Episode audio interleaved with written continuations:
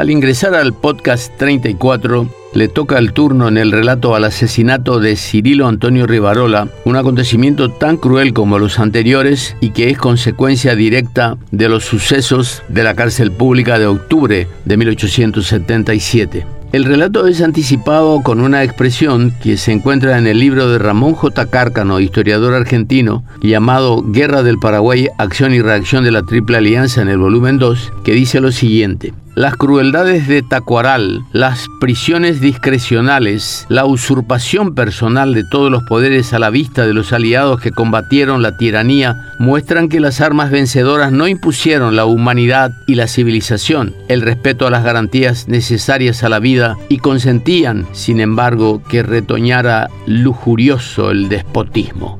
En la noche del 31 de diciembre de 1878, faltando menos de tres horas para el inicio del año 79, los residentes de la calle Palma entre 25 de noviembre, hoy Nuestra Señora de la Asunción e Independencia Nacional, esperaban el nuevo año sentados en las veredas y galerías frente a sus residencias o negocios. Fue cuando un pedido de auxilio surgió desde la recoba de la esquina frente al mercado Guazú. Desentendiéndose de aquel grito desgarrador, la gente abandonó presurosa las veredas ingresando a sus aposentos, cerrando tras de sí puertas y ventanas. Algunos rezagados llegaron a ver que en la penumbra de aquellos profundos corredores, un hombre ya mal herido intentaba escapar casi a rastras de un enjambre de sombras emponchadas que lo cercaban. Los cuchillos subían y bajaban sobre la víctima hasta dejarla completamente inmóvil, muerta, flotando en un charco de sangre. El expresidente de la República durante los años 1870 y 1871, Cirilo Antonio Rivarola, a merced de sus atacantes, no pudo hacer nada más que gritar clamando por auxilio. Los de los ponchos, nunca se supo el número exacto, lo emboscaron y le llenaron de cuchilladas, un total de 17 allí mismo, en el exacto centro de la capital, a menos a metros de la estación de los policianos, el grupo criminal consumaría el crimen. Ni siquiera llamó la atención de los uniformados que los atacantes estuvieran esperando a su víctima ataviados de ponchos en una noche tan calurosa de diciembre. A media cuadra de la casa del presidente Cándido Pastor Vareiro y en medio de una palma bulliciosa de transeúntes y paseanderos que apresuraban el fin del año, los asesinos dejaron al eje guerrillero de Barrero Grande sin sus sueños y proyectos y al gobierno finalmente sin enemigos. Un momento antes, cuando la campana de la catedral anunciaba las nueve, Rivarola bajaba las escaleras de la gran mansión del presidente de la República en la calle de la fábrica de balas, hoy Mariscal Estigarribia, entre la de Caapucú, actual Yegros, e Independencia Nacional. El edificio todavía se conserva. Ya de salida, en el umbral de la casa,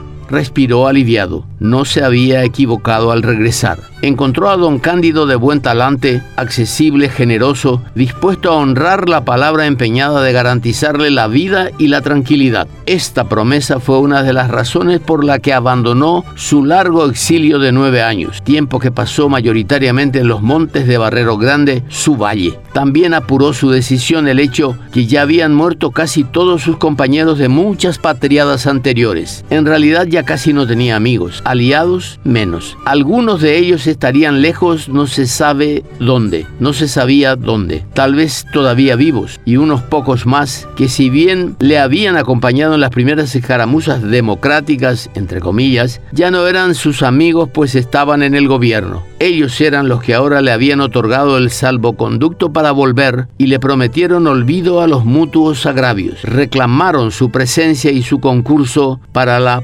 pacificación del país. Así le dijeron. Y ahí estaba.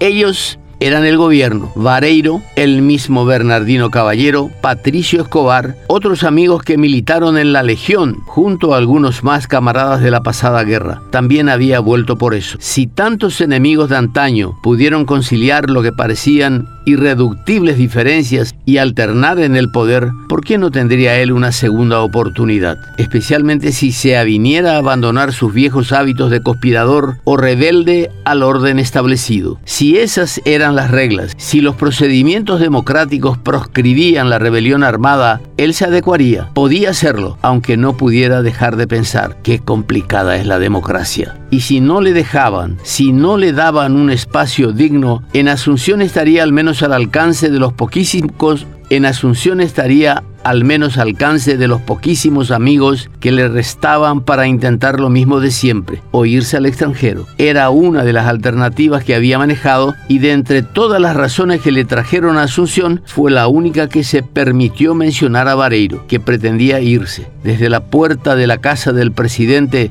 Rivarola observó un buen rato el entorno. Dirigió la vista hacia el cuartel de San Francisco en el extremo este de la calle de la fábrica de balas, continuación de Palma hacia aquella dirección poca gente, ninguna caminando, la que se veía eran residentes, comiendo y bebiendo frente a sus casas entre familiares y amigos, el estilo paraguayo de siempre. Cuando no se tenía patio o este no era muy amplio, se usaba la calle como extensión de los interiores. El calor expulsaba a la gente hacia afuera desde siempre. Así al menos se exponían a una que otra leve brisa y aunque no la hubiera, el espacio abierto solía inventar aires que no se sienten en la estrella de los solares del centro, cercados de muros y malos olores. Más que en otros días igualmente calurosos, aquellas noches de fiesta también servían para que toda la cuadra se convirtiera en un salón abierto donde tenía lugar una generalizada fiesta de extramuros. Y más que la mesa o la comida, las familias compartían además de la larga calle común, la conversación y la vocinglería propia de aquellos acontecimientos. Nostálgico, Rivarola giró la vista hacia el oeste, hacia la dirección que tomaría. Escudriñó su posible recorrido atentamente. La pasantía en el monte le había puesto más alerta. Aquel sector de la calle se mostraba más poblado de gente y Palma más iluminada. A la luz de los faroles se agregaban las de todo tipo de lámparas y candelabros colocadas sobre las improvisadas mesas de los comensales callejeros. De los aguanes del interior se sumaba también la débil luz de los pesebres. Ya había pasado por aquel lugar antes de visitar a Vareiro. Viniendo desde su casa temprano se había acercado hasta la casa del barón Tota, cónsul del Imperio del Brasil, para saludarle tras su regreso y por las fiestas. El varón residía en la esquina de Independencia y 25 de noviembre casa que en otros tiempos había pertenecido al mariscal López. Uno de sus pocos amigos, Víctor Soler, debía esperarlo a la salida para después llegar juntos hasta la casa de Vareiro. Eran las 20:15 cuando Rivarola salió de aquella casa, pero Soler no estaba en el sitio convenido, por lo que tras esperar un rato decidió seguir sin su compañía. Ahora, ya también concluida la visita a Vareiro y a punto de reemprender la marcha, encendió un cigarro. Don Cirilo fumaba por entonces hasta tres y cuatro docenas de los cigarros más fuertes del país. Aspiró hondo, dejó salir el humo lentamente y bajó los dos escalones que faltaban para descender hasta la vereda. Sostenía el cigarro grueso y corto en un costado de la boca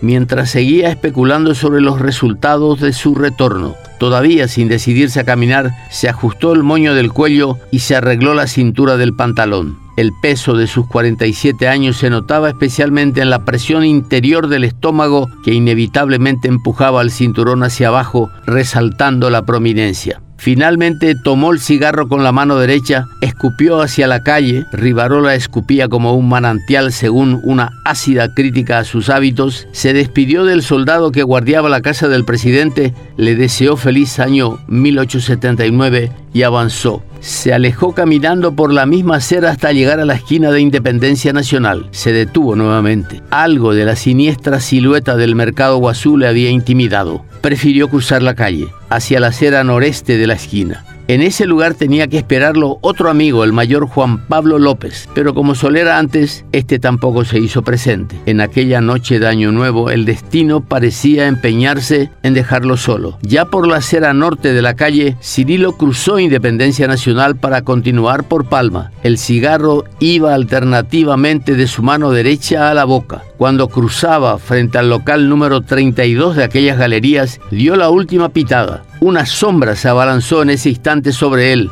Debajo del poncho que le cubría, más que el puñal, el expresidente pudo distinguir una jineta militar de sargento. Pero ya el cuchillo se había clavado entre sus costillas. Gritó e intentó retroceder dejando caer el cigarro. Llegó a alcanzar la botica Guanes ubicada en la esquina. Algunas crónicas consignan que Rivarola había almorzado con el cónsul brasileño, otros sin embargo mencionan que solo estuvo para saludarle, momento antes de visitar al presidente Vareiro. La casa demolida cuando la habilitación del Panteón de los Héroes fue además hospital de sangre durante la Guerra de la Triple Alianza y residencia del general Manuel Osorio cuando la ocupación militar de posguerra. También fue residencia del general Bernardino Caballero quien en 1906 la vendió a Don Otto Sinner para que este ciudadano alemán instalara en ella la armería alemana.